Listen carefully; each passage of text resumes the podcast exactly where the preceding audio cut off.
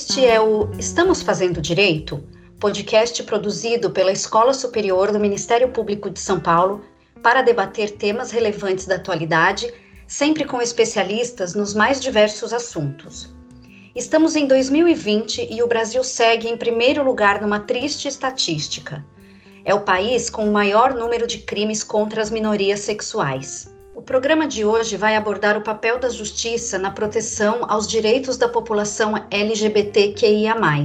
E eu, Aline Rieira, assessora de comunicação da escola, cedo meu lugar de fala ao colega e amigo Fernando Bocalari, jornalista da escola que vai conduzir este debate. Fernando, a palavra é sua. Obrigado, Aline. Realmente, os números que conhecemos são gritantes. De acordo com o grupo gay da Bahia, a cada 26 horas, um LGBT é assassinado ou se suicida vítima de LGBTfobia. Em 2019, o grupo contabilizou 329 mortes. Mas a subnotificação e a falta de dados oficiais sobre a violência a que essa parcela da população é submetida diariamente deixam claro que ainda há um longo caminho a percorrer em relação à proteção de seus direitos. E essa violência citada não se refere apenas à violência física. Nós, pessoas LGBT, também convivemos com violência moral, psicológica, sexual e institucional, as quais, na maioria das vezes, não deixam marcas visíveis, o que não significa que não causem um imenso estrago. E por falar em instituições, o que a justiça tem feito e ainda pode fazer para assegurar os direitos da população LGBT? Os operadores do direito estão preparados para lidar com as demandas sem replicar o discurso da sociedade heteronormativa e sexista? Debates, acesso ao conhecimento e o entendimento de que, ao falarmos sobre direitos LGBT, estamos falando tão somente sobre direitos humanos. Seriam capazes de transformar o olhar de quem ainda acredita que a população LGBT não merece uma existência digna? Para responder esses e outros questionamentos, conversamos com Cláudia Ferreira McDowell, promotora de justiça do Ministério Público de São Paulo, e Dimitri Salles, advogado e presidente do CONDEP, Conselho Estadual de Defesa dos Direitos da Pessoa Humana do Estado de São Paulo. A gravação foi realizada à distância, com cada um dos participantes em sua casa. E aí, estamos fazendo direito?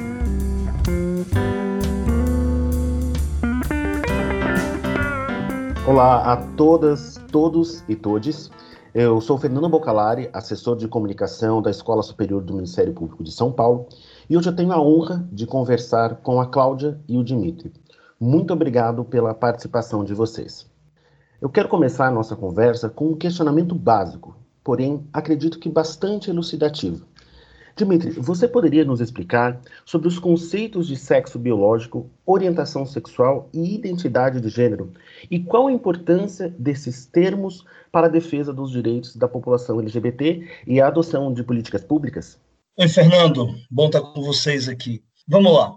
O conceito de biológico de gênero é aquele que, def que é definido quando uh, se identifica, ainda no ventre da mãe, qual é o sexo da criança. Conceito biológico está ligado à genitália da criança. Se tem um pênis, define-se ser uma pessoa do sexo masculino. Se tem uma vagina, define-se ser uma pessoa do sexo feminino. Esse conceito ele é muito utilizado para, por exemplo, pelo direito, para distribuir direitos. Por exemplo, quando você distingue a diferença entre homem e mulher nas relações de trabalho assegurando a mulher que tenha a possibilidade de uma licença maternidade mais extensa do que o homem.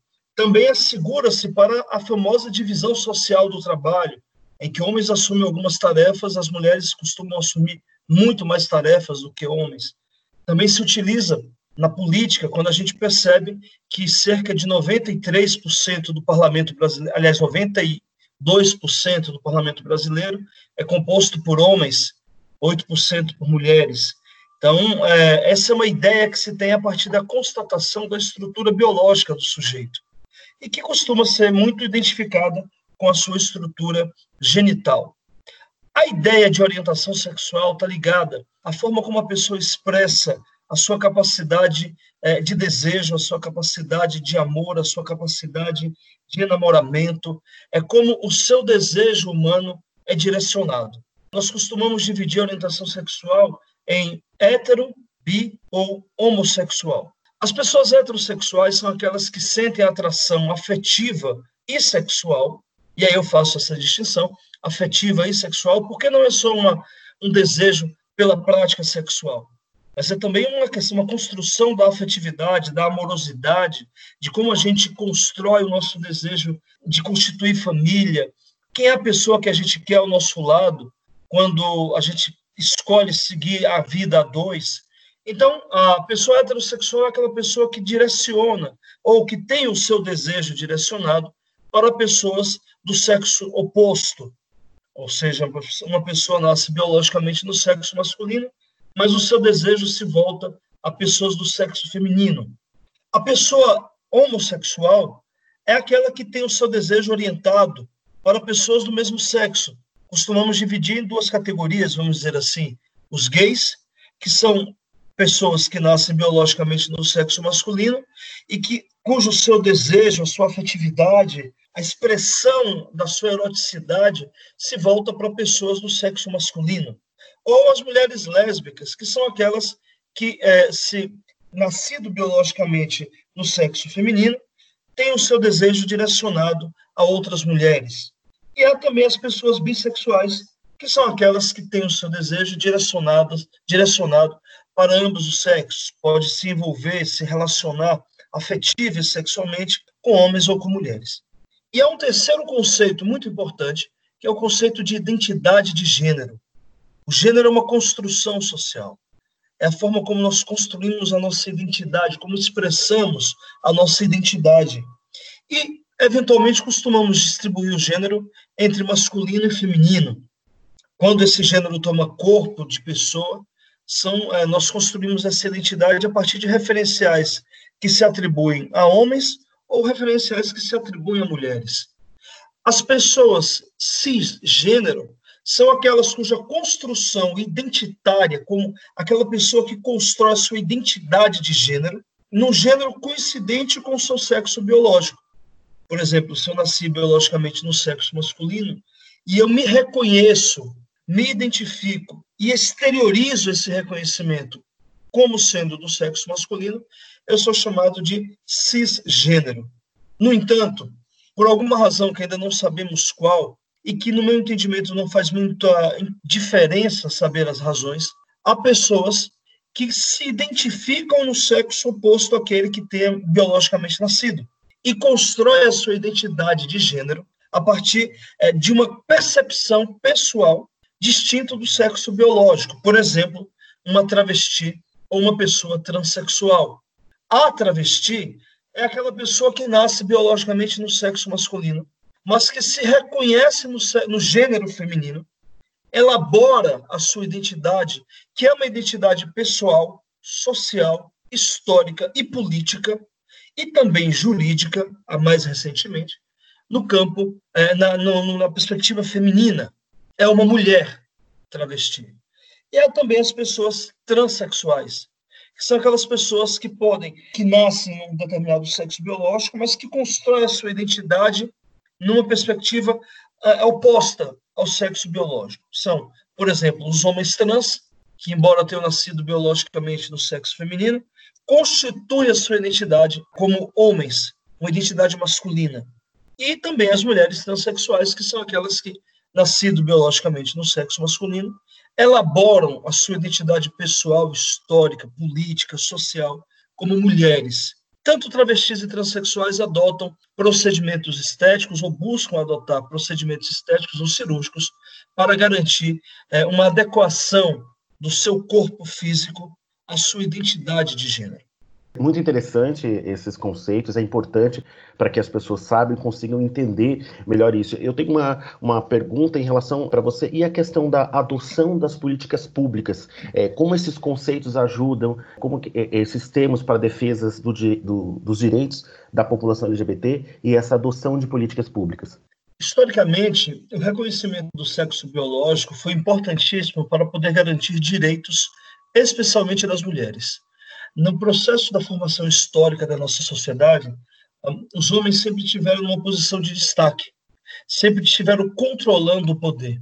E controlando o poder significava, inclusive, controlar o espaço público. o espaço onde as decisões públicas são tomadas, o espaço da política. E assim, também se distribuía esse poder para espaços de decisão sobre a própria sociedade. O direito, por exemplo, passou a ser um instrumento marcadamente masculino, não só porque os seus integrantes, os integrantes dos espaços jurídicos, eram predominantemente homens, como também porque a formação e a aplicação do direito se dava numa perspectiva masculina. Reconhecer as diferenças biológicas entre homens e mulheres foi, foi fundamental para que mulheres começassem a perceber-se como sujeitas de direito a partir das experiências que somente elas conseguiam experimentar. Nos anos 60 e 70, a elaboração do conceito de gênero vai contribuir fortemente para a criação eh, de uma consciência de gênero para essas mulheres, para perceberem-se como produto da história da própria sociedade e, portanto, avançar na conquista de direitos. No final dos anos 70, nos anos 70, mais ou menos, nos Estados Unidos, mas aqui no Brasil, no final dos anos 70 e anos 80, começa a luta pelos direitos da população LGBT. Essa luta vai ter início uh, ainda marcada como sendo o movimento homossexual brasileiro. Nós vamos ver avançar essa luta muito na perspectiva do reconhecimento dos direitos de gays e lésbicas, direitos de família, direitos sucessórios, ou seja, o reconhecimento do afeto, da relação afetiva entre pessoas do mesmo sexo, como pressuposto à garantia de direitos. O movimento LGBT brasileiro, de modo geral no, no mundo todo, mas principalmente no nosso caso, ele vai ter uma grande sacada, que é politizar o afeto, para tentar judicializar o afeto. E é nessa perspectiva que nós avançamos em reconhecimento de direitos para lésbicas, gays e bissexuais. Essa diferença em perceber que cada pessoa tem uma orientação sexual e que nem todo mundo tem uma, segue uma orientação sexual tida como padrão, que seria a heterossexualidade, fez com que nós avançássemos, por exemplo, é, no, na famosa decisão do Supremo Tribunal Federal de 2011, que reconheceu a união estável entre pessoas do mesmo sexo como uma efetiva entidade familiar, estendendo a essas uniões todos os direitos. Mais recentemente, o reconhecimento das diferenças de identidades de gênero tem contribuído para a elaboração de políticas públicas que promovam direitos, principalmente direito à saúde, nesse primeiro momento, de travestis e pessoas transexuais e, mais recentemente, de pessoas intersexuais. A distinção ou a singularização da construção social do gênero contribuiu para a criação de alguns, ainda poucos, é verdade, mas de alguns ambulatórios que tratam das demandas das pessoas de travestis transexuais e também pessoas intersexos, mas ainda muito iniciando, e também contribuiu para uma decisão importantíssima no Supremo Tribunal Federal, que reconheceu a identidade de gênero como direito de personalidade, fazendo com que esta população pudesse ter a sua identidade reconhecida como um direito fundamental a impor sobre outros direitos, de modo a garantir a sua dignidade, mas também a assegurar uma luta para que o Estado possa reconhecer essa população como sujeita de direitos, embora ainda não exercendo plenamente esses direitos, o que abre um caminho para que a luta permaneça. E essas lutas, dessas, pegando esses três conceitos, elas não se encerram nas conquistas que tivemos. Ainda é preciso avançar muito no enfrentamento ao machismo, à misoginia, que ainda considera mulheres socialmente inferiores aos homens, ou que pelo menos no ambiente do trabalho, no ambiente da política, ainda não, não foi aberto o caminho, a, a, o espaço para que haja uma igualdade de direito entre mulheres e homens. Ainda precisamos avançar em direitos das populações de gays e lésbicas, sobretudo no que tange ao enfrentamento à homofobia, que também se estende como enfrentamento à transfobia, que é o ódio que se dirige a gays, lésbicas, bissexuais, travestis e transexuais. Ainda é preciso avançar nos direitos de travestis, transexuais e pessoas intersexo. São pautas que ainda estão abertas, como, por exemplo, a possibilidade, a ampliação das cirurgias de mudança de sexo, como a gente fala popularmente, das cirurgias de transgenitalização, para a população de transexuais. Diálogos ainda por começar com que tange aos direitos de pessoas intersexuais. Ainda que nós tenhamos utilizado essa divisão metodológica de conceitos para conquistar alguns direitos, não se encerrou a luta por, pela conquista dos direitos da população LGBT. Ainda há muito que se conquistar. Muito importante esse histórico da luta pelos direitos da população LGBT. Falando sobre a questão da legislação, eu quero saber da Cláudia. A Constituição Federal de 1988 é chamada de Constituição Cidadã, principalmente por causa da ênfase dada à defesa dos direitos e das liberdades individuais. Podemos dizer que a população LGBTQIA, está representada em nossa lei maior? Bom dia a todos, a todas, a todos. Bom dia, Fernando. Bom dia, Dimitri. Um prazer estar aqui conversando com vocês. Olha, eu a essa sua pergunta, né, se a Constituição Cidadã ela, ela trouxe a representação da população LGBTQI+, eu posso responder como não e sim. Não num primeiro momento, porque quem vai se debruçar sobre esse assunto, vai ver, vai estudar lá a Assembleia Nacional Constituinte, 87, 88, né, até o processo de aprovação da, da Constituição, vai ver que, especialmente quando se for discutir o artigo 3 que traz os objetivos fundamentais da República Federativa do Brasil, né? Artigo 3 da Constituição. Vai ver lá nos anais que teve toda uma discussão a respeito de incluir o conceito de direito à orientação sexual. Como é que isso ia ser é, incluído? Lá no artigo 3 a gente tem um inciso 4 que diz assim que um dos objetivos fundamentais da República Federativa do Brasil seria promover o bem de todos, sem preconceitos de origem, raça, sexo, cor, idade e quaisquer outras formas de discriminação. Pois bem, houve uma tentativa de se inserir nessa vedação de preconceitos, então seria assim: promover os bens de todos sem preconceitos de origem, raça, sexo, cor. Introduzir aqui também o conceito de orientação sexual. O movimento homossexual brasileiro, na época não se falava em, na sopa de letrinhas, né, no movimento LGBT, é, falava-se no movimento homossexual, ainda era incipiente, mas mesmo assim o movimento homossexual brasileiro investiu seriamente na, na, na inclusão dessa expressão, orientação sexual, para ela ser alvo também de proteção, para se evitar o, o, preconceito contra a orientação sexual. E essa emenda, ela foi rejeitada. Então, a expressão orientação sexual não consta do artigo 3 inciso 4 da Constituição.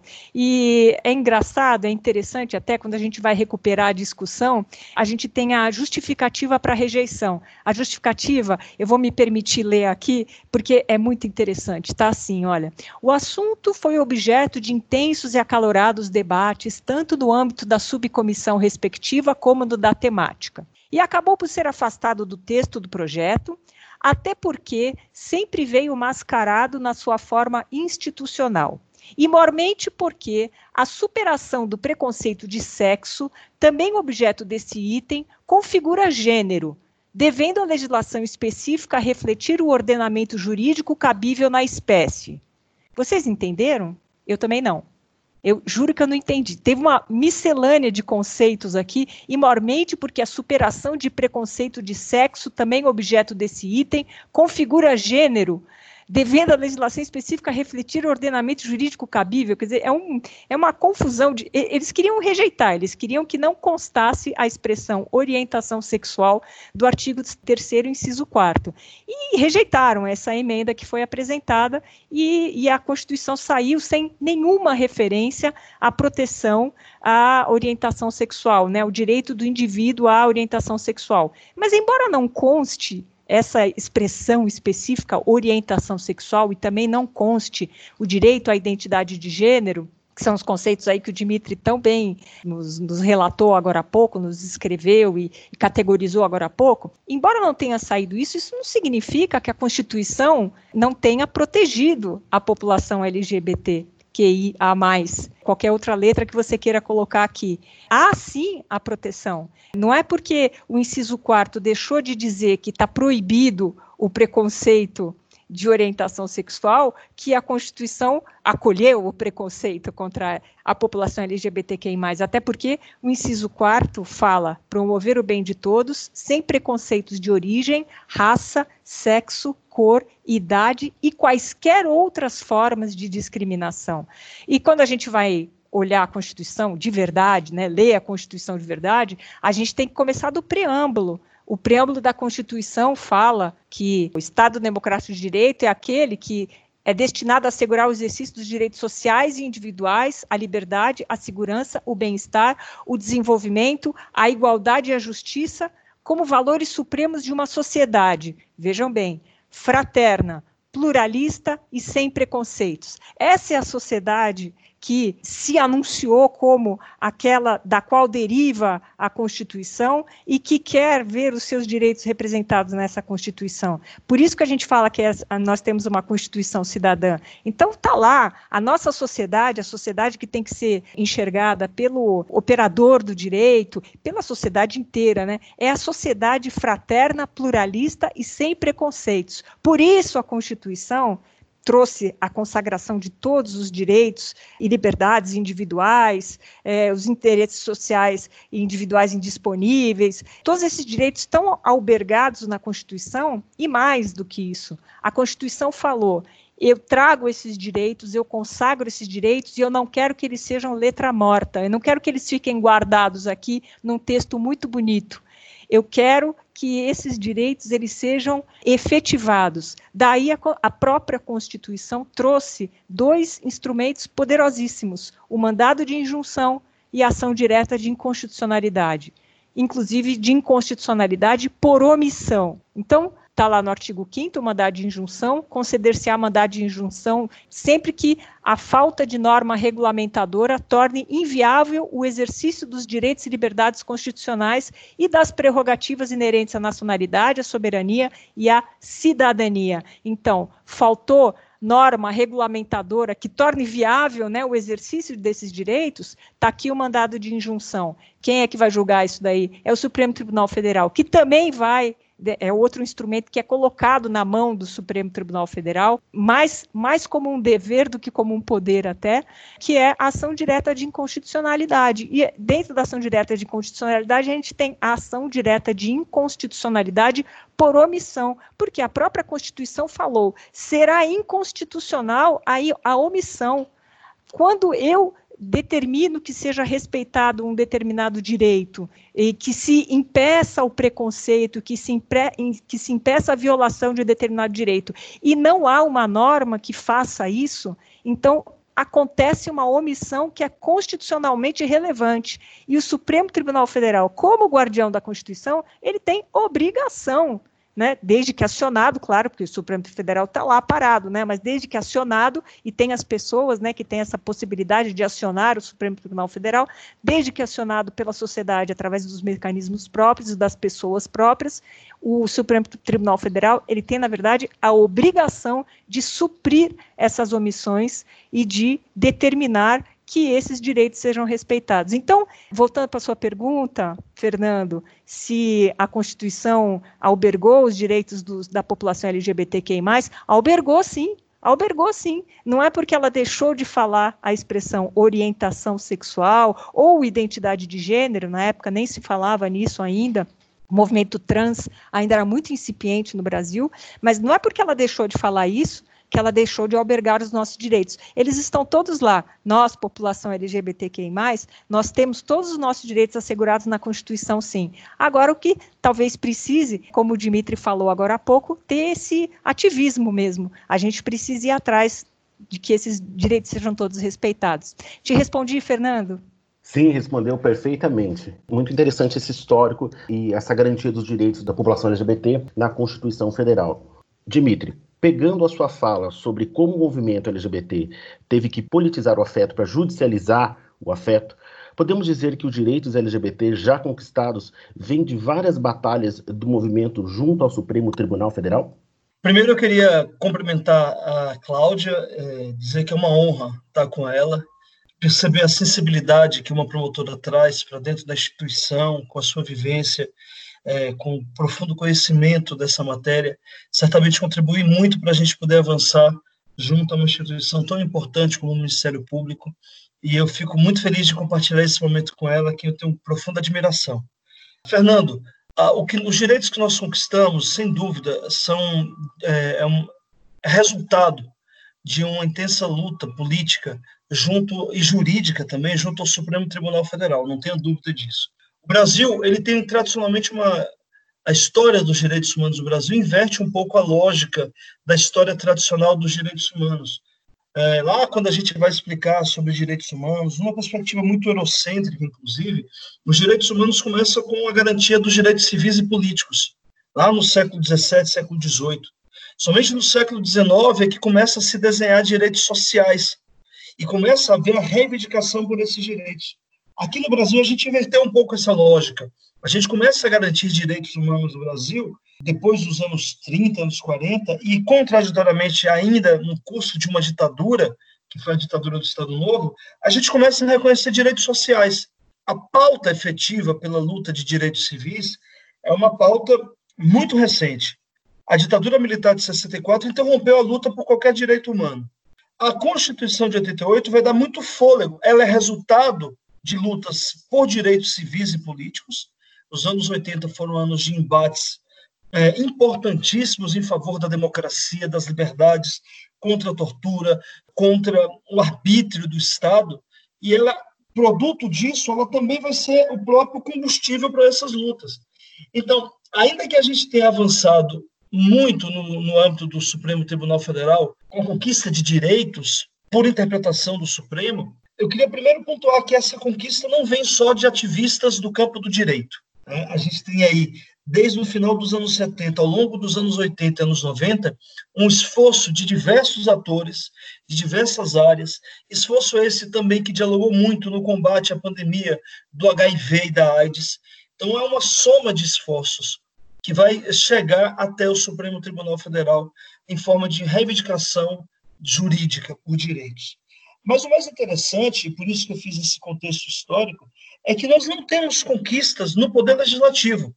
O poder legislativo brasileiro é extremamente omisso com relação à proteção à população LGBT.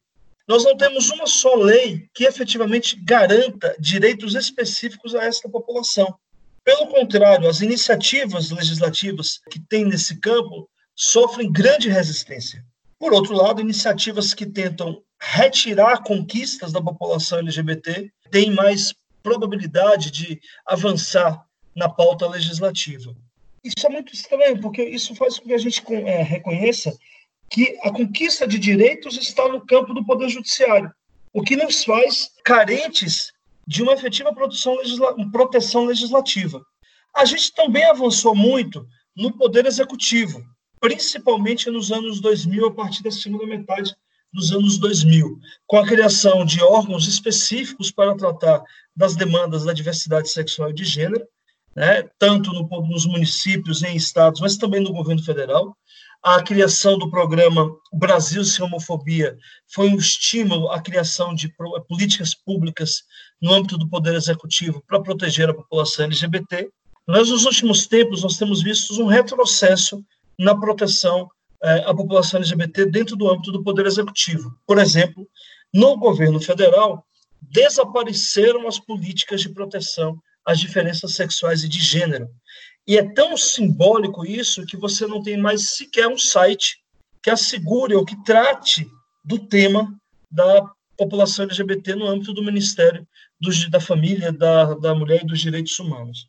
Então, as conquistas que nós temos são resultados de da luta de muitos atores, não só dos atores do direito, do poder judiciário, mas elas se concentram hoje em luta, em conquistas que advieram do Supremo Tribunal Federal. Acho que é isso, Fernando. Não sei se eu consegui responder ou se eu fiz uma mistura aí. O que você acha, Cláudia? Eu acho que é isso. A, a, gente, né, Dimitri, o advocacy, digamos assim, do, da população LGBT, ela tem sido feita intensamente junto ao Supremo Tribunal Federal, para que a gente extraia da Constituição a, aqueles direitos que estão assegurados, né, os, os, básicos, né, basicamente o direito de existir. O que se fala, né, de ah, o ativismo é, judicial, é, o ativismo, o que se chama, né, de ativismo do, do Supremo Tribunal Federal nada mais é do que o exercício daquilo que a Constituição mandou ele fazer, né?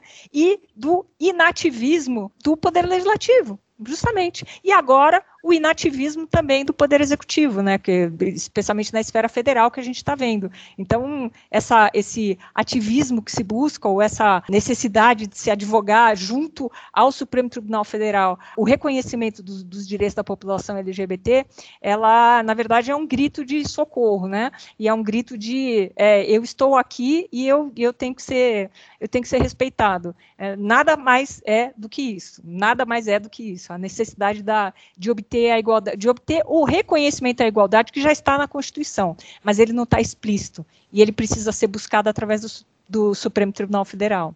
Excelente esse, esse histórico do papel né, dos, dos poderes. Cláudia, você tem 27 anos de carreira como promotora de justiça e, obviamente, já trabalhou com diversos juízes, advogados e colegas durante esse tempo. Diante dessa vasta experiência, de que forma a capacitação dos operadores de direito em relação à temática LGBT poderia mudar todo o panorama da proteção jurídica dada a essa população? Puxa, difícil, viu, Fernando, falar disso, porque a capacitação dos operadores do direito, vamos chamá-los todos assim, ela começa por acabar com a ignorância. A ignorância no sentido de ignorar mesmo, de desconhecer. Ela começa pela visibilidade. Então, é, é, é engraçado porque tem. É muito comum quando a gente começa a aparecer e a trazer a pauta da LGBT e do reconhecimento dos direitos da população LGBT, sempre tem alguém que chega e fala, mas e precisa? Precisa, viu? Precisa muito, precisa muito aparecer, precisa ter visibilidade. Por isso que a parada do orgulho LGBT, que tanta gente critica e tal, ela tem a sua, ela não é o, o, o único meio possível, né, mas, ou, ou, de luta, mas ela, ela tem um importante papel, porque a visibilidade, ela tem um importantíssimo papel. E dentro do Poder Judiciário, dentro do, do Ministério Público, dentro da advocacia, da OAB, da Defensoria Pública, junto aos operadores do direito, a capacitação começa pela visibilidade. A doutora professora, a doutora Azuilda Loreto da Trindade, ela dizia com relação à questão do racismo, mas vale muito para a questão LGBT também. Ela dizia que a invisibilidade é a morte em vida, porque quem está invisível, ele morre do nosso lado e a gente nem percebe que essa pessoa morreu. Essa, quem está invisível, ele está tendo seus direitos violados e a gente não está nem sabendo que esses direitos estão sendo violados. Né? Por isso que o Harvey Milk, grande ativista, ele dizia que a gente, e quando ele falava a gente, ele falava a população LGBTQI+, na época não tinha essa expressão, mas era a eles que ele se referia, o Harvey, o Harvey Milk dizia que a gente não ia ganhar nenhum direito ficando ali confortável dentro do armário.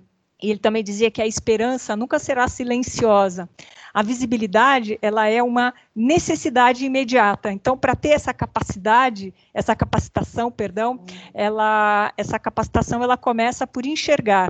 O Harvey, Harvey Milk também dizia que quando a população LGBTQI+ for vista, os mitos, as mentiras, as insinuações serão destruídos de uma vez por todas. Porque, de fato, a visibilidade traz isso, né? Os mitos, as mentiras, tem muitos mitos, tem muitas mentiras, tem muitas insinuações a respeito da população LGBTQI+, que eles florescem e eles se multiplicam justamente em razão da, da invisibilidade, do, do, do silêncio que é imposto, né? Aquela história do don't ask, don't tell, né, uma política que atribui-se às Forças Armadas Americanas, né, então aquela coisa, olha, se quiser, se seja, mas é, não apareça. Então, essa é, é péssima, essa política, porque enquanto a gente não for visto, enquanto a gente não for conhecido, esses mitos, insisto, os mitos, as mentiras e as, as insinuações, elas proliferarão a Audre Lorde, outra grande pensadora, que era lésbica também, negra, poeta, ela dizia que há muitas maneiras de se tornar vulnerável e ela não podia evitá-las. E ela dizia: não vou me tornar ainda mais vulnerável colocando o silêncio como uma arma nas mãos dos meus opressores ou dos meus inimigos. E eu sustento isso também, e eu não estou, claro, essa, essa, ideia não é minha, né? Essa é uma ideia muito forte que existe e que tem que ser disseminada, né? Que a visibilidade, ela talvez seja o melhor instrumento de defesa para quem está do outro lado da linha demarcada pelo privilégio, né? A gente precisa conhecer para respeitar. Então, essa fala do Dimitri, agora no começo, é, é, ela é fundamental e ela tem que ser muito repetida. As pessoas precisam conhecer para respeitar. E respeitar é uma obrigação nossa. Porque nós, agora estou falando do Ministério Público, o artigo 127 da, da Constituição diz que o, o, o, Ministério Público ele é o guardião da ordem jurídica, do regime democrático e dos interesses sociais e individuais indisponíveis. Para eu poder, como promotora de justiça, exercer a minha função, eu tenho que conhecer, eu tenho que respeitar, eu tenho que, eu tenho que fazer valer esses direitos. Para fazer valer esses direitos, eu tenho que conhecer eu não posso deixar mais na invisibilidade. Olha, conhecer, como diz a, a Djamila Ribeiro e tal, a respeito da, da, das questões de racismo e tal, conhecer é uma obrigação. Não, não exija de mim que eu vá te contar. Vá você se instruir. Você não é um operador do direito, você tem a obrigação de conhecer. Você tem que saber o que é a diversidade. Você tem que saber a diferença entre os conceitos de identidade de gênero e, e orientação sexual. Você tem que saber que você tem que chamar uma travesti pelo feminino, é, porque ela tem que ser tratada pelo gênero que ela tem. Você não está diminuindo nenhuma das suas funções ou nenhuma das suas prerrogativas quando você simplesmente respeita. Então, insisto, a capacitação, a gente ainda está, infelizmente, no nível muito atrás, a gente ainda está muito atrasado nisso. A capacitação para a gente, para nós, operadores do direito, conhece, começa pelo conhecimento. Vamos conhecer, vamos saber que existe uma, uma violência indizível que se faz contra pessoas trans nesse país, que esse é o país que mais mata pessoas trans no mundo. Nós temos que conhecer essa realidade, porque a gente tem a obrigação de combater essa realidade. Então a gente começa por desmistificar, a gente começa por afastar o preconceito pelo conhecimento. Vamos dar visibilidade, vamos enxergar, vamos ver. E vamos ver dentro das próprias instituições. Né? Vamos deixar que os próprios operadores do direito, que são da população LGBT, se mostrem, apareçam e denunciem eventuais preconceitos que estejam sofrendo dentro das suas instituições. Porque a, a instituição ela vai poder fazer a defesa dos direitos da população LGBTQI, como é sua obrigação fazer, quando ela souber respeitar, quando ela conhecer e ela souber respeitar. Que fala importantíssima. Falando sobre essa invisibilidade e o respeito a todos, historicamente sabemos que as conquistas sociais, principalmente relacionadas a grupos minoritários, acontecem lentamente. Dimitri, dentro da legislação brasileira e, consequentemente, do sistema de justiça, o que ainda falta ser alcançado pela população LGBT que você considera mais urgente a fala da Cláudia realmente foi muito importante. Eu acho que esse nosso diálogo está muito rico. Eu fico muito feliz com ele. Olha, a gente conseguiu avançar muitas coisas. Eu citaria aqui três importantes julgamentos que o Supremo teve que garantiu direitos. O primeiro foi o reconhecimento da união estável homoafetiva como entidade familiar. O segundo foi o reconhecimento da identidade de gênero como direito fundamental, como direito de personalidade das pessoas.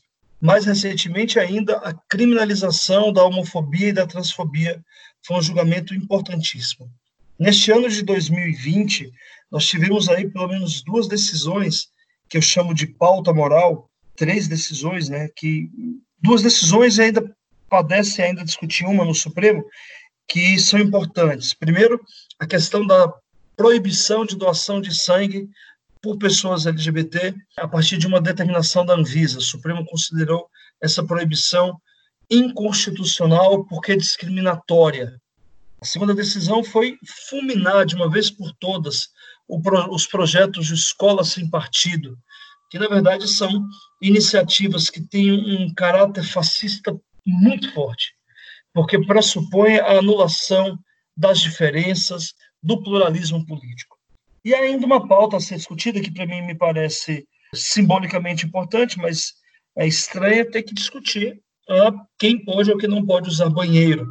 Mas tem aí um, uma ação em razão de um fato lamentável ocorrido em Santa Catarina contra uma pessoa transexual que foi impedida de usar um banheiro no shopping e submetida a constrangimento. O Supremo, portanto, quase encerrou a pauta moral atinente aos direitos da diversidade sexual e de gênero das conquistas que tivemos, e aí, Fernando, a gente se é, reforça o que eu já disse, nós não temos avanços significativos no poder legislativo, Né? Nós temos uma citação que me parece importante na Lei Maria da Penha, no Estatuto da Juventude, e se limita a isso.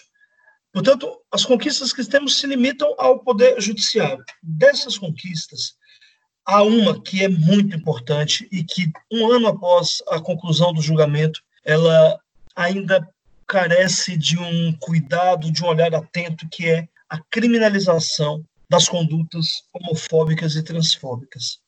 A criminalização se deu a partir de uma interpretação do Supremo, e, no meu entendimento, uma interpretação que torna a lei de crimes raciais a nossa lei geral antidiscriminatória. Não é que o Supremo tenha julgado e entendido e feito por analogia a criação de norma penal, o que sabemos que é vedado, não se faz interpretação por analogia de norma penal. Não é isso que o Supremo fez, mas ele, ao interpretar a lei, a lei é, de racismo a partir da reflexão sobre as condutas homofóbicas e transfóbicas, ele tornou essa lei a lei geral antidiscriminatória brasileira, se assemelhando muito ao direito dos Estados Unidos, que tem um consolidado direito antidiscriminatório, se aproximando inclusive da lei chilena, é, que é uma lei que nasce de um caso emblemático que foi o assassinato cruel de um jovem chamado Daniel Samúdio. O Daniel Samúdio era um jovem que foi barbaramente assassinado por um grupo de skinheads por ser homossexual. Isso gerou uma mobilização na sociedade chilena que fez aprovar um projeto que estava sete anos parado no Congresso daquele país, fazendo nascer a Lei Geral Antidiscriminatória Chilena, chamada de Lei Daniel Samúdio. Então, o que o Supremo fez foi isso, foi nos dar, entregar para a população brasileira a nossa Lei Geral Antidiscriminatória. Mas ainda é preciso melhor interpretar a decisão do Supremo e é preciso com que delegados, delegadas, promotoras, promotores, juízas, juízes, enfim, os integrantes do sistema de justiça possam compreender a importância dessa decisão e concretizar essa decisão. Porque se a lei de racismo já tinha pouca eficácia no enfrentamento à discriminação racial no Brasil, por consequência, pode ter pouca eficácia também no enfrentamento à discriminação por homofobia e transfobia. O desafio agora maior, que me parece, é tornar esta lei, ou esse entendimento do Supremo que amplia o conceito, a compreensão da lei de racismo para a lei geral antidiscriminatória, um, um documento concreto, efetivo, a combater as posturas que se voltam às diferenças, contra as diferenças sexuais e de gênero.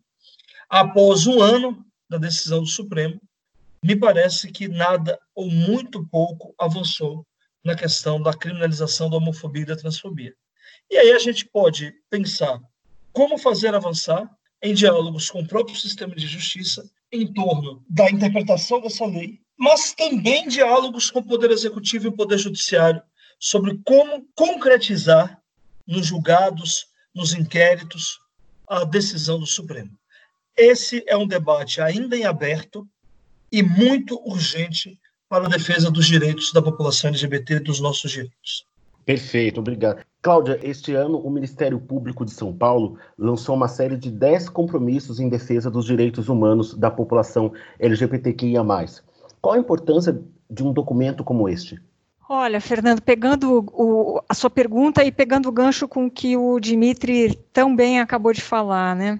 A gente, eu, é, esse foi um passo fundamental. O procurador-geral sentando né, numa, num evento grandioso que contou com a presença de secretários de, de Estado, é, representante do Tribunal, do Tribunal de Justiça, e toda a cúpula do Ministério Público estava presente, um evento que foi feito em junho para a assinatura desses dez compromissos. Isso é uma. O Ministério Público está dizendo: olha, eu vou respeitar os direitos da população LGBTQI. E é uma carta de princípios, né? Esses dez compromissos, eles são uma carta de princípios, eles são inspirados no é, são compromissos que já existem na, no, no, setor privado, né, empresas já assinam esse para obter uma espécie de selo, né, de, de, excelência, de respeito à população LGBTQI+. Isso vem também da ONU, né? Esses compromissos, na verdade, eles são uma carta de princípios. E eu tenho os 10 compromissos aqui, eu poderia lê-los e tal, mas é, eu vou te falar uma coisa que me intrigou bastante. Foi um evento grandioso, esse a que eu me referi, né? Em que o o procurador-geral foi lá e assinou esses 10 compromissos publicamente e tal, e eles estão realmente assinados, esses 10 compromissos. Ele se comprometeu, inclusive, a enviar, e já enviou para o Conselho Nacional de Procuradores Gerais é, de Justiça, para o CNMP, Conselho Nacional do Ministério Público, também foram enviados esses 10 compromissos, para servir, para serem replicados né, por outros ministérios públicos. Mas se você entrar agora, agora, nesse momento, no site, né, nós estamos falando aqui no dia 23, não é isso? 23 de julho. Se você entrar agora no site, no portal do Ministério Público de, do Estado de São Paulo e procurar 10 compromissos, você não vai encontrá-los. Eu fiz essa pesquisa agora há pouco. Cadê esses 10 compromissos? O procurador-geral assinou esses 10 compromissos. Né?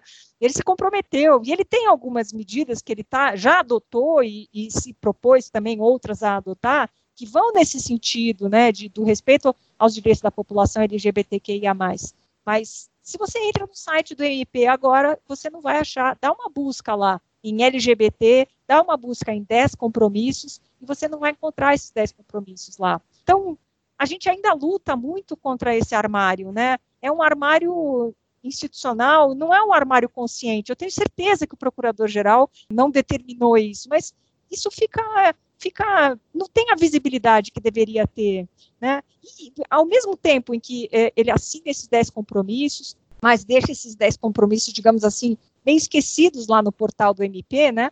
Ou, ou seja, a, a população, o, a população interna e externa do Ministério Público, se quiser acessar esses 10 compromissos, vai ter uma dificuldade imensa de encontrá-los. Ao mesmo tempo, o procurador-geral toma é, medidas muito importantes. Então, Dimitri, é, no sentido disso que você estava falando agora há pouco, dessa necessidade da gente instrumentalizar essa a ADO 26, né, esse acórdão do STF, que revelou dentro da lei KO, né, a lei chamada antirracismo, ela revelou que, na verdade, ela é uma lei antidiscriminação, ne, andando nesse sentido, o Procurador-Geral, recentemente, numa decisão de artigo 28 do Código de Processo Penal, ou seja, um, um promotor tomou uma decisão que era muito análoga a um arquivamento num caso de transfobia. Ele entendeu que a transfobia era, na verdade, uma injúria, uma mera injúria simples. Uma juíza que se deparou com essa decisão do promotor entendeu que estava errado o promotor,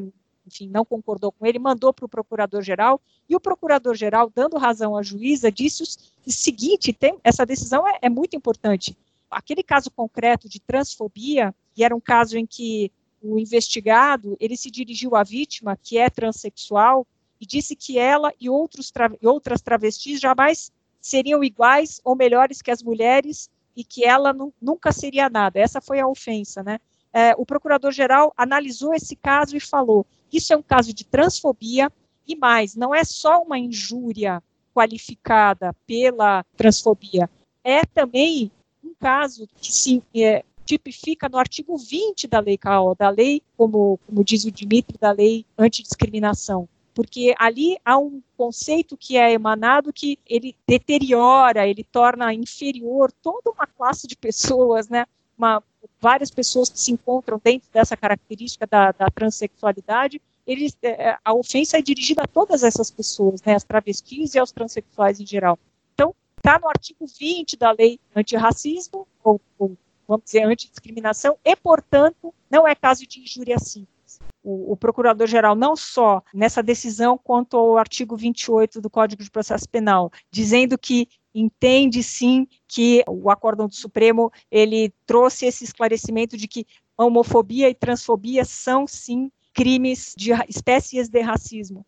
O procurador-geral também, numa decisão, uma recomendação conjunta com a corregedora, a doutora Teresa Exner, é, procurador-geral e a corregedora disseram que em casos de racismo, aí incluídos, incluídas a homofobia e a transfobia, os promotores de justiça devem evitar acordos de não persecução penal, devem evitar a suspensão condicional do processo, ou seja, instrumentos despenalizadores, porque o Ministério Público, é interesse do Ministério Público que esses casos, essas ofensas não sejam consideradas simplesmente no âmbito interpessoal, que elas sejam consideradas como ofensas a toda a sociedade, porque qualquer ato de racismo, aí incluídos, insisto, porque procurador-geral e a corregedora disseram, aí incluídas a homofobia, a transfobia, qualquer ato desses de ódio, né, de intolerância, ele afeta muito diretamente a sociedade e precisa ter uma apuração e uma punição exemplares.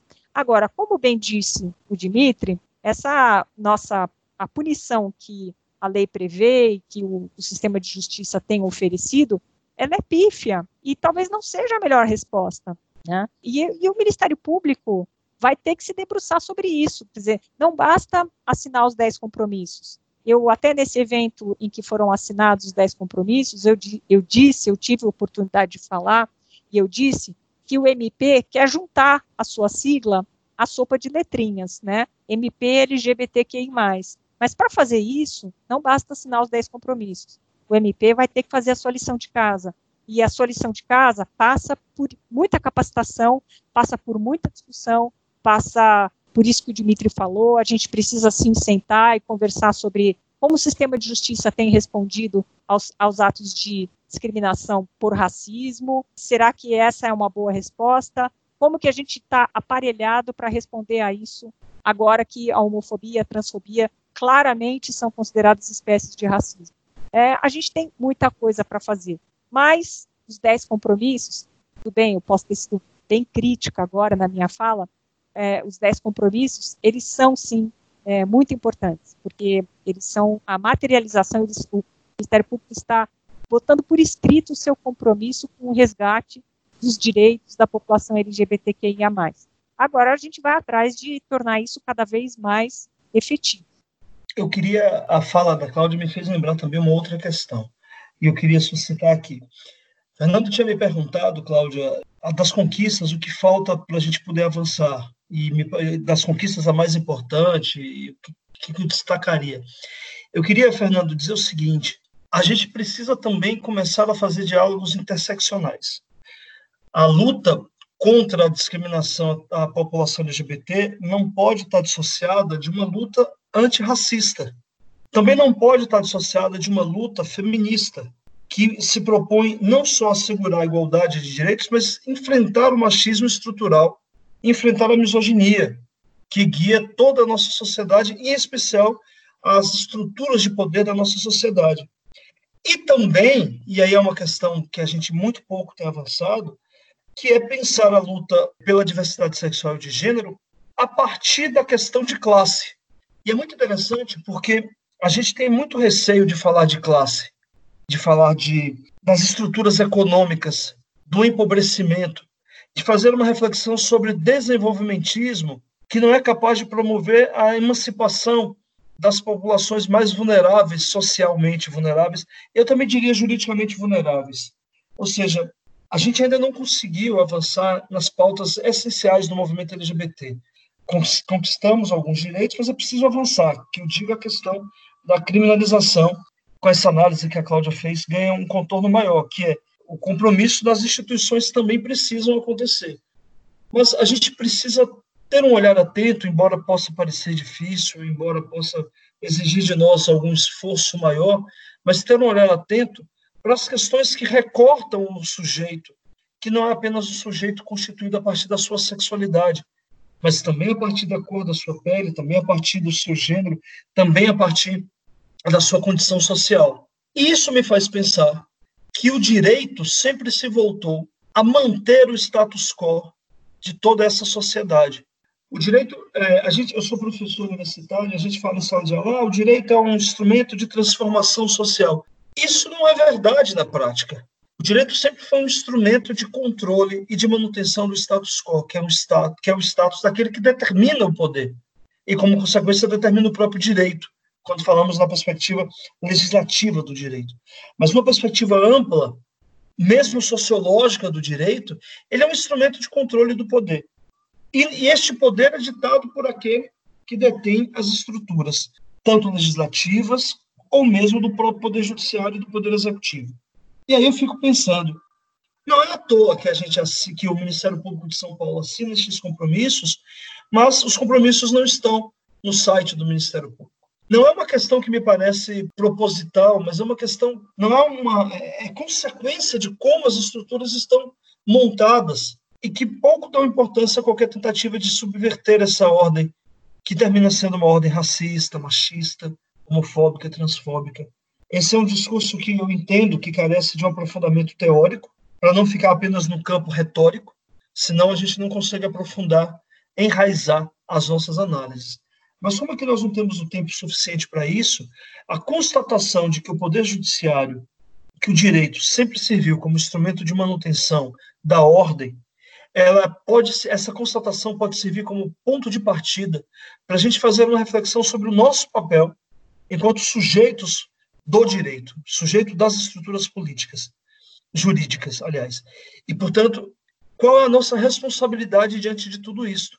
Como é que a gente consegue, sendo uma promotora de justiça um promotor de justiça, fazer um diálogo que recorte a minha própria bolha, que exploda a minha própria bolha e entenda que eu estou diante de uma determinada ação judicial de um sujeito absolutamente vulnerável e que a mera interpretação doutrinária, dogmática da lei ou da decisão do Supremo não é suficiente para alcançar o objetivo central do Poder Judiciário, do direito, que é alcançar a justiça.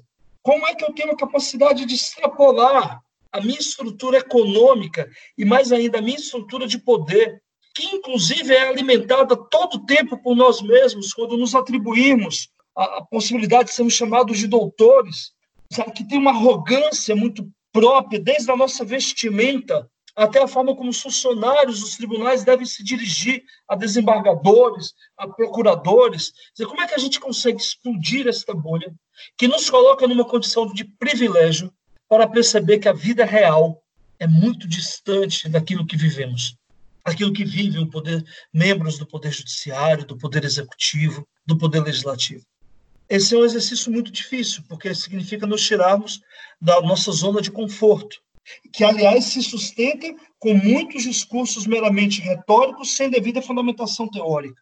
Eu passei no concurso, eu estou apto a isso. Ora, mas não é suficiente porque a vida real exige de nós muito mais do que a nossa, o nosso próprio espelho pode nos dizer.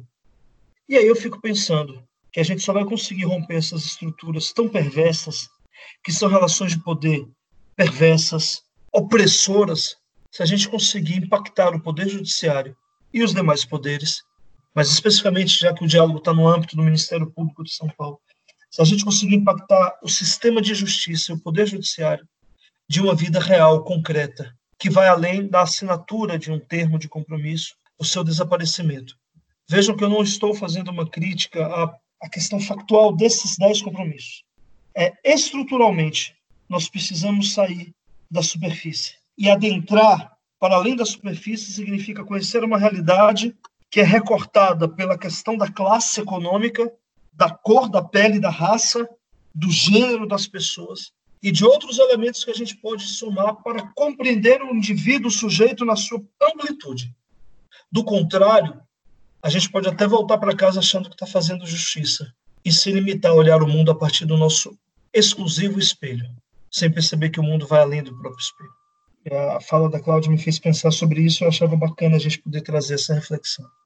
Excelente debate. Chegamos ao fim do programa e antes de terminar, gostaria que me respondessem o seguinte: estamos promovendo justiça à comunidade LGBTQIA? Estamos fazendo direito? Bom, começo eu respondendo e eu começo respondendo não. É, é, eu desconfio que não. Eu sou uma. Agora eu falo como promotora de justiça, menos como é, lésbica, embora não dê para separar as coisas, né? Mas como promotora de justiça, o que eu olho, o que eu consigo captar é que não, nós não estamos fazendo justiça, nós não estamos fazendo direito. Tem muita coisa para fazer ainda. E eu falo como promotora de justiça branca, cisgênero que sempre usufruiu daqui da minha da minha branquitude, da minha aqui do alto ou do conforto da minha branquitude cisgênera, eu nunca senti na pele os preconceitos, as discriminações, as violências de toda sorte, não só físicas, mas as, as violências morais que boa parte da população LGBTQI+ sofre, porque eu sempre estive protegida aqui no meu no, no, no conforto do meu armário, né, que eu chamava de discrição viu, gente? Até bem pouco tempo atrás, é, eu não dizia que era armário, eu não admitia que fosse um armário, eu dizia que era, era uma mera descrição, era uma pessoa discreta. Então, dentro dessa, de todos esses meus privilégios, eu estive sempre ao largo e, digamos assim, protegida dessas violências todas. No final do ano passado, como talvez alguns saibam, eu sofri eu vim sofrer um pouco dessa violência, porque eu estava fazendo um julgamento e no meio do, do, julgamento do tribunal do júri, o advogado, sem que houvesse qualquer relação do assunto LGBTQIA+, com o caso que estava sendo julgado, que era um caso de violência policial, ele começou a falar de uma série de, de preconceitos que ele tem a respeito da população LGBTQIA+, eu fui obrigada a ficar ouvindo aquilo durante minutos que pareciam horas e dias inteiros, e, e eu fui alvo dessa, desse preconceito, dessa de, desse ato de homofobia, tanto que existe um inquérito policial por homofobia rolando em relação a isso. E ali eu vi, falei, gente do céu, eu, eu, eu fiquei tão mal naquele dia, eu, eu, eu me senti tão mal de ouvir conceitos como, ah, esse povo gosta de aparecer, é, esse povo. Houve associações entre a população LGBT e, e, e pedofilia, e coisas horrorosas foram ditas ali. E, e eu me senti tão mal de ficar exposta àquilo. Agora, eu estava ali com a minha beca, sentadinha na minha mesa, tranquilíssimo, quer dizer, eu não sofri nenhuma violência física, né? Mas eu fui obrigada a ouvir aquilo e aquilo me doeu tanto. Imagina, imaginem, imaginem o que não passam na invisibilidade os demais membros da sopa, da sopa de letrinhas com as suas dificuldades diárias de não conseguir nem ir ao banheiro, como disse aqui o, o Dimitri agora há pouco tempo, né? Não, não consegue nem ir ao banheiro que corresponda ao seu gênero, que eh, agora na, da, durante a, a quarentena, a pandemia, estão dentro de casa sofrendo toda a espécie de violência que vem dos seus próprios pais, muitas vezes, né, dos seus próprios familiares. O que não passarão essas pessoas? Então, eu digo, não, eu não fui protegida naquele momento, eu estive exposta àquela violência e a população LGBTQIA+, está exposta a essa violência, nós não estamos fazendo direito. Nós precisamos fazer muito mais. É isso, gente. Uma ótima oportunidade estar aqui com vocês. Eu só posso agradecer a oportunidade do diálogo a todos vocês, à escola, e vou agradecer muito aqui ao debatedor, de altíssimo nível, o Dimitri. É sempre bom poder te ouvir, Dimitri. Sempre aprendo. Obrigada. Obrigado, Cláudia. Eu fico feliz de ouvir esse elogio e eu eu quero começar respondendo a pergunta do Fernando, dizendo: a gente começou, mas a gente não está fazendo direito. Eu, eu me lembro que é, do episódio que aconteceu com a Cláudia e que também nos impactou muito. E fui até o evento que o Ministério Público fez, o ato de desagravo a ela. E me lembro de, de primeiro discurso que a Cláudia fez foi muito impactante, um discurso muito forte, um discurso que deveria ser escrito, distribuído para todos os membros do, do sistema de justiça. Um discurso de uma verdade e de uma coragem muito grande. E aí o, o nosso amigo em comum, o doutor Alfonso, promotor de justiça, é, disse para mim, você tem que falar, pelo conselho você fala e tal. E eu estava muito impactado pela fala da Cláudia e eu disse na minha, no meu discurso que a gente precisaria sair daquela sala estendendo aquele espírito de coragem e de dignidade que permeava aquele momento para todo o Ministério Público do Estado de São Paulo. Esse deveria ser o compromisso daquele momento não dava para a gente limitar aquele momento de solidariedade profunda e de busca por dignidade intrínseca, visceral, de coragem visceral, não poderia limitar naquele exato instante. Era preciso expandir para todo o Ministério Público, sob pena da gente ter apenas um ato de desagravo e não uma mudança de comportamento, de primeiro uma mudança de compreensão e depois uma mudança de comportamento. E aí me parece que esse é o desafio que se coloca, Cláudio, o desafio que se apresenta, Fernando, e todas as pessoas que nos escutam. É como sair desse podcast, é como sair do, do ato de desagravo, é como sair dos livros de direitos humanos, toda a construção que a gente tem em torno de dignidade humana, de respeito às diferenças. É como fazer com que a construção de uma luta histórica que reverbera na construção gradual de direitos, de reconhecimento de direitos, como tudo isso pode sair do campo da elaboração teórica discursiva para a vida real. Se nós começamos a fazer bem, a nossa tarefa, se começamos a fazer direito, porque a gente sabe, né, Cláudia, que a gente está lutando contra estruturas muito pesadas, não é uma luta fácil. A luta pelos direitos humanos é uma luta difícil, porque lida com muito sofrimento, lida com muita dor, com fatos reais que nos deixam absolutamente impactados, é, como, por exemplo, ter que lidar com o assassinato cruel de travestis e transexuais. Quantas amigas já não tive que sepultar, quantas pessoas a gente já não teve que se despedir por força da, da violência. A luta pelos direitos humanos é uma luta difícil, mas ela é uma luta que se impulsiona pela esperança. E a esperança nem sempre é uma espera em vão, mas é algo que nos impulsiona. Como me lembrei agora do poema do Galeano, da utopia, da ideia da utopia, que a utopia está sempre no horizonte. E perguntado para que serve a utopia, ele diz: para isso, para a gente caminhar. A esperança e a utopia caminham juntos como combustíveis na luta dos direitos humanos. Então, se a gente começou fazendo uma luta com muita dificuldade e ao passo a passo, ano após ano, conquistando direitos, a gente ainda precisa avançar muito. A gente começou fazendo direito, mas a gente não está fazendo direito. As conquistas não podem se limitar no campo discursivo, retórico. As conquistas têm que impactar mentes e corações de promotoras de justiça, promotores de justiça, procuradores, desembargadores, de todos aqueles que integram o sistema de justiça, para que, pelo sistema de justiça, a gente tenha condição de dialogar com os cidadãos e as cidadãs comuns, com as pessoas que aportam nos tribunais, que buscam, de alguma forma, em nós, algum tipo de socorro aos seus desesperos e que podem ser educados numa perspectiva de uma educação construtiva, mas educados politicamente para a construção de uma sociedade efetivamente de uma sociedade que viva plenamente a cidadania de cada pessoa. E aí, nesse sentido, eu quero dizer que essa luta ela também tem um conteúdo pedagógico, ela é também uma luta de educação política para a sociedade. Não dá para a gente imaginar que a nossa luta seja só por construção de direitos, ainda mais quando os direitos não se efetivam na prática. Ela é uma luta que tem que ir além. E além significa nos educarmos e educar a sociedade numa relação dialógica aberta, de diálogo aberto, não numa relação hierarquizada, como muitas vezes se põe juízes diante de advogados, mas uma relação horizontal de diálogo, de construção de valores, tendo referências como a Constituição de 88, que tão bem Cláudia trouxe para nós, tendo como referência a ideia da dignidade humana que se constrói a cada momento, a cada dia. Se a gente começou fazendo direito, ainda há muito a conquistar. E eu diria que nós não estamos fazendo direito porque a gente ainda não conseguiu nos educarmos, sequer aqueles que integram o sistema de justiça, para a percepção de que só haverá democracia se efetivarmos plenamente todos os direitos humanos.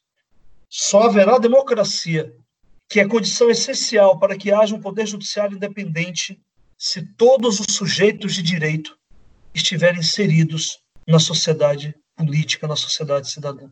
Se a população LGBT continuar padecendo de garantias de concretização dos seus direitos, a gente não terá uma democracia plena. A tarefa agora, portanto, é avançarmos além do que já se conquistou, concretizar as, as conquistas já tidas e protegermos a nossa democracia. Como pressuposto a proteção da ideia de justiça que deve mover todo o sistema de justiça.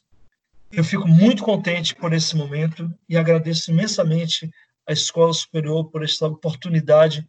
Agradeço ao Fernando, a toda a equipe da escola, a Aline, e agradeço a Cláudia por compartilhar desse, desse momento de profundas reflexões, mas, sobretudo, por compartilhar uma. A palavra que me veio é a ideia de enamoramento, compartilhar esse ato de partilha de amor por uma causa que não é só causa de vida, mas é uma causa maior, uma causa democrática, que é a defesa dos nossos direitos, Cláudio. Muito obrigado por essa oportunidade. Cláudio e Dimitri, agradeço demais a participação de vocês nesse podcast. Muito obrigado pela aula.